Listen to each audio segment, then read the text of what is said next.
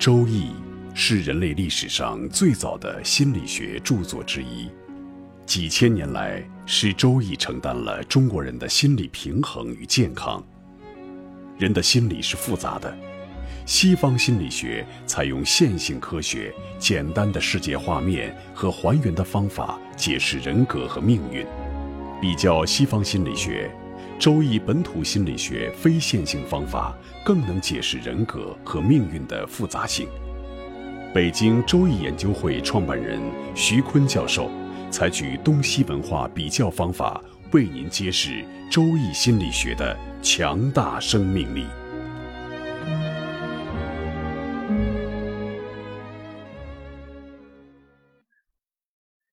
亲爱的听众朋友，大家好，我是北京周易研究会创办人徐坤。今天我们带您走入易学的殿堂，主讲周易本土心理学。听众朋友们，大家好，我是林雪。在前几讲呢，我们和徐坤教授一起了解了中西方简单的人格理论，比如从西方的体液说，我们又讲到了东方的金木水火土的五行，进一步呢又衍生到了十二生肖的这种人格理论。那么今天呢，我们将和徐坤教授继续针对人格理论来进行探讨，但是我们探讨的就不再是简单的了，而是简单与复杂之间的中间地带。对，从简单的人格理论到复杂的人格理论。我们中国的人格理论呢，经历了一个中间地带。这个中间地带呢，就是把十天干和十二地支排列起来，形成六十花甲子。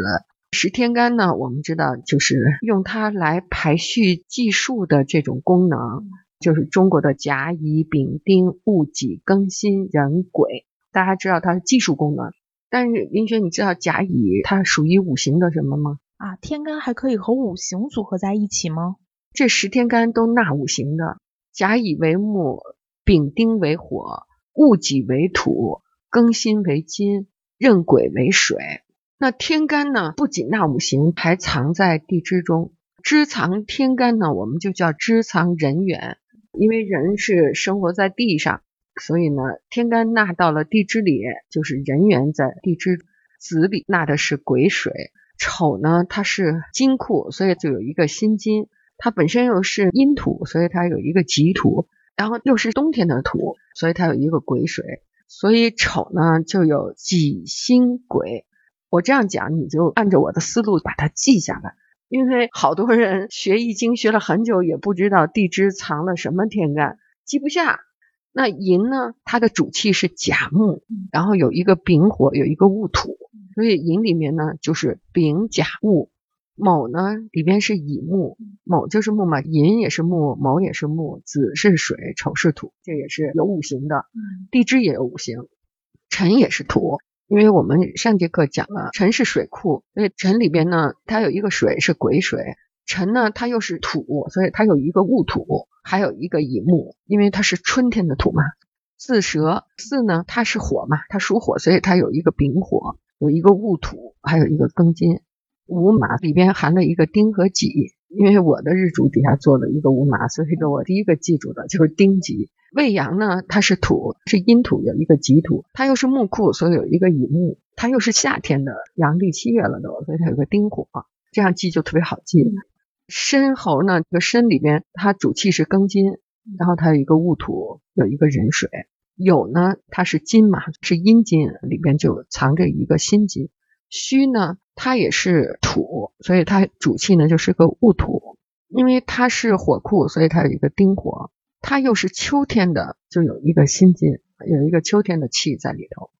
亥水呢，它有一个壬水，有一个甲木。其实我之前在看这些的时候，的确觉得挺懵的，不知道怎么合并在一起来理解。但是刚才一边跟着您，一边在笔记本上记录的时候，慢慢的就能感受到它其中的逻辑性。也不用特别的死记硬背了。十二地支藏的天干，我再重复一下啊：子里藏了一个癸水，丑藏了一个辛己癸，寅藏了丙甲戊，卯藏了个乙，辰藏了一个乙癸戊，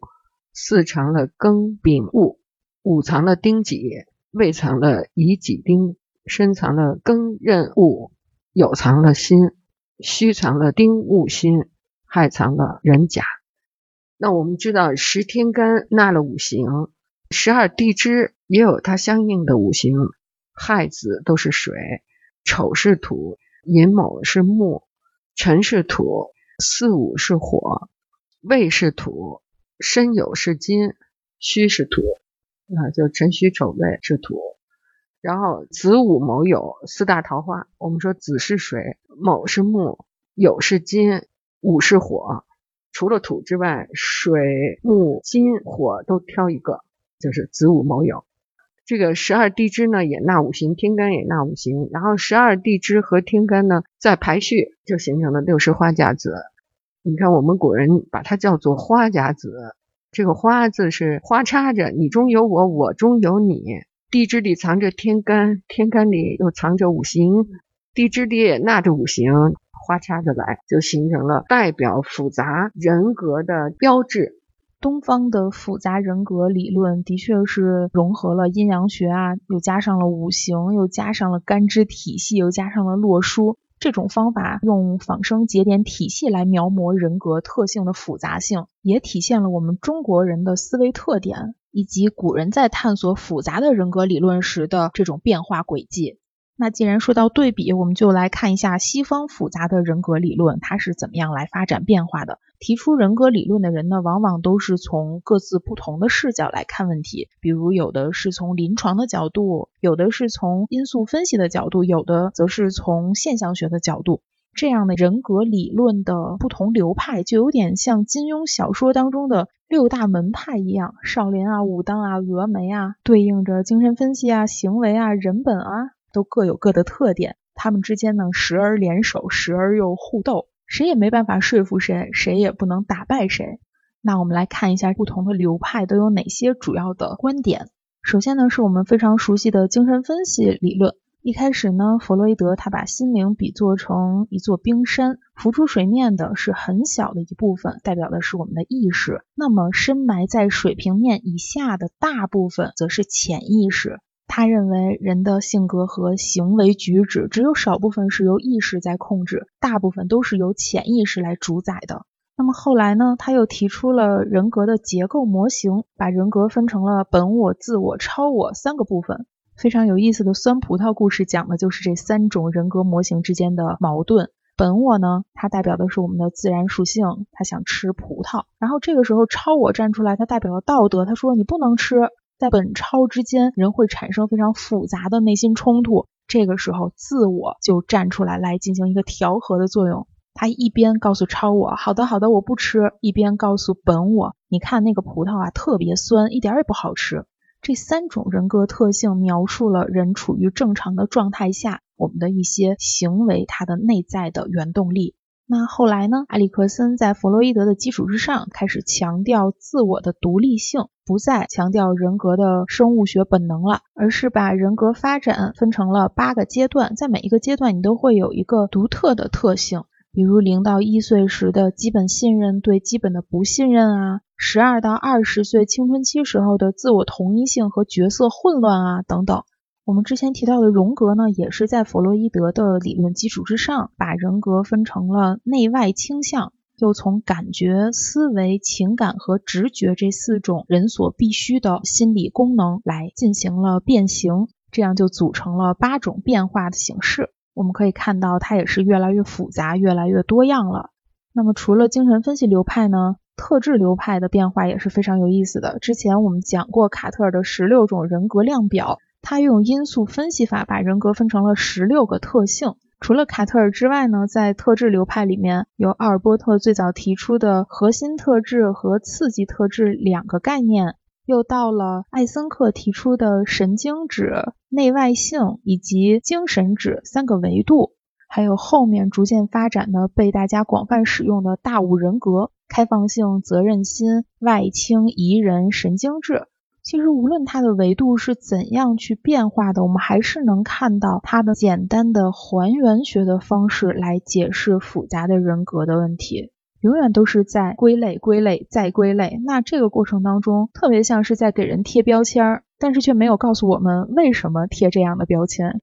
那除了精神分析和特质流派之外呢，还有行为主义流派以及人本主义、认知生物学流派组成了西方的探索复杂性人格的研究基础。每个流派呢，都站在自己不同的角度来进行了阐述，这就特别像咱们耳熟能详的盲人摸象。几个盲人分别摸到了大象的不同部位，然后就争着向别人说大象是什么样子的。其实说的都对，但是呢，也都是不完整的。在西方的复杂性人格理论当中，这六个流派就和盲人差不多，每一个流派都识别并且验证了人格的一个重要方面。比如说，精神分析流派更加强调人的无意识心理对他们行为方式的差异起着非常大的作用。在人本主义呢，又认为人的责任感受和自我认同感是造成人格差异的主要原因。行为主义流派呢，又把稳定的行为方式说成条件反射和心理预期的结果。各显神通，在合理解释复杂人格的特点的同时呢，其实也进一步的表现出来西方这种还原论的方式在解释复杂人格过程当中的局限性。对林雪，我觉得你评点的特别好。嗯，关键是呢，嗯，通过我们做的这十几讲节目，嗯，有一个评价标准已经深入你的内心了，就是西方是用的还原论，而东方。用的是节点体系，下面呢，我们就呃用东方的复杂性的节点体系，呃继续讲述复杂性的人格理论。我们举一个例子啊，原来我们说猴，十二地支猴有猴的特点，那如果是个木猴呢，甲申，那就有木的特点，又有猴的特点了。我们看一下甲申有什么特点啊？这个木猴甲申年就是聪明机智，对事物就有敏锐的判断力。做事情之前会首先做好周密的计划，然后一步一步去做。有很好的交际能力，乐观且开朗，能与各种人融洽相处，在朋友中总能展现出自己的慷慨，所以又给人一种八面玲珑的印象。这个是甲申木猴它的特性。那火虎丙寅就显示出火的特点和虎的特点，自尊心与自信心都很强，有时显得天真单纯，对事业和工作都充满了热情，雄心勃勃，乐于开创，具有革新精神，在许多方面表现出领导才能，有强烈的独立意识，并对上级产生了一种威压，精力充沛，对生活充满了信心。总是想用自己的努力去改变自己的境遇，这个就是火虎，我们又叫丙寅。那我们看看木马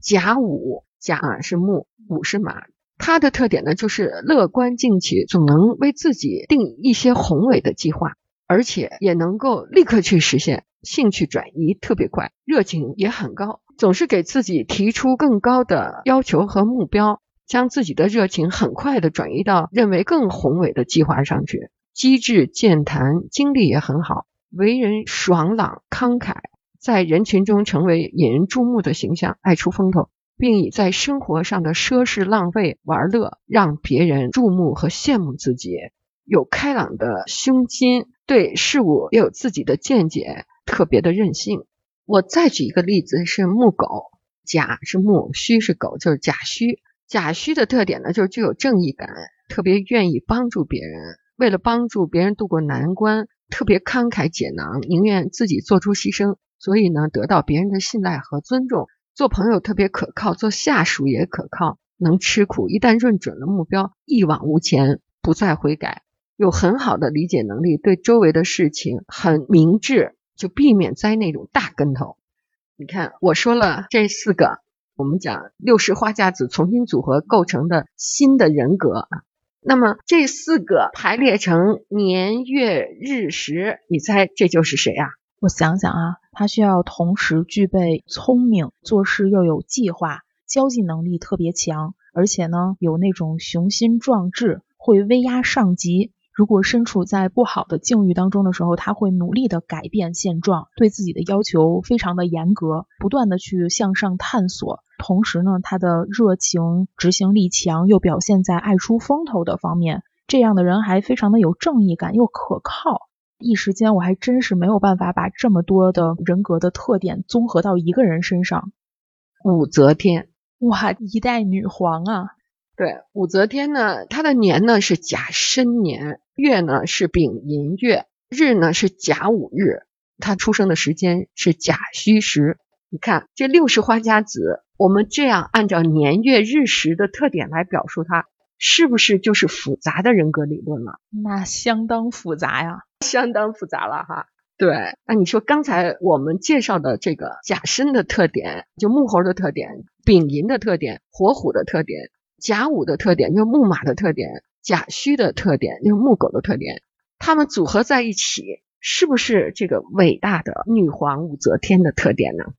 哇，这样组合起来真的太形象了。对，太形象了哈。没错，而且我们还真的通过您举的这个例子，切实的感受到了东方的复杂人格理论它是如何来表述人的性格的。你看，我们不仅是单纯的天干，天干还纳到五行当中，同时呢，十二地支还纳入了天干。没有人会是单独的某一个类型，它不会单独是木型，或是像老虎的那种特性，又或者是像我们西方说的神经质啊、内外向啊等等。它是把很多种金木水火土、甲乙丙丁戊己庚辛子丑寅卯给综合起来了。哇，那这样的一个变形真的是又复杂而且非常的有趣，太天人合一了。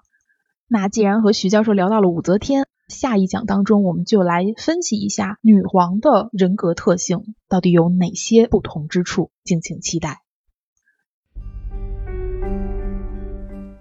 各位听众朋友。本期论题由北京周易研究会创办人徐坤教授亲自答疑，答疑热线：幺三三零幺幺二三二六五八零零八幺零零二七七。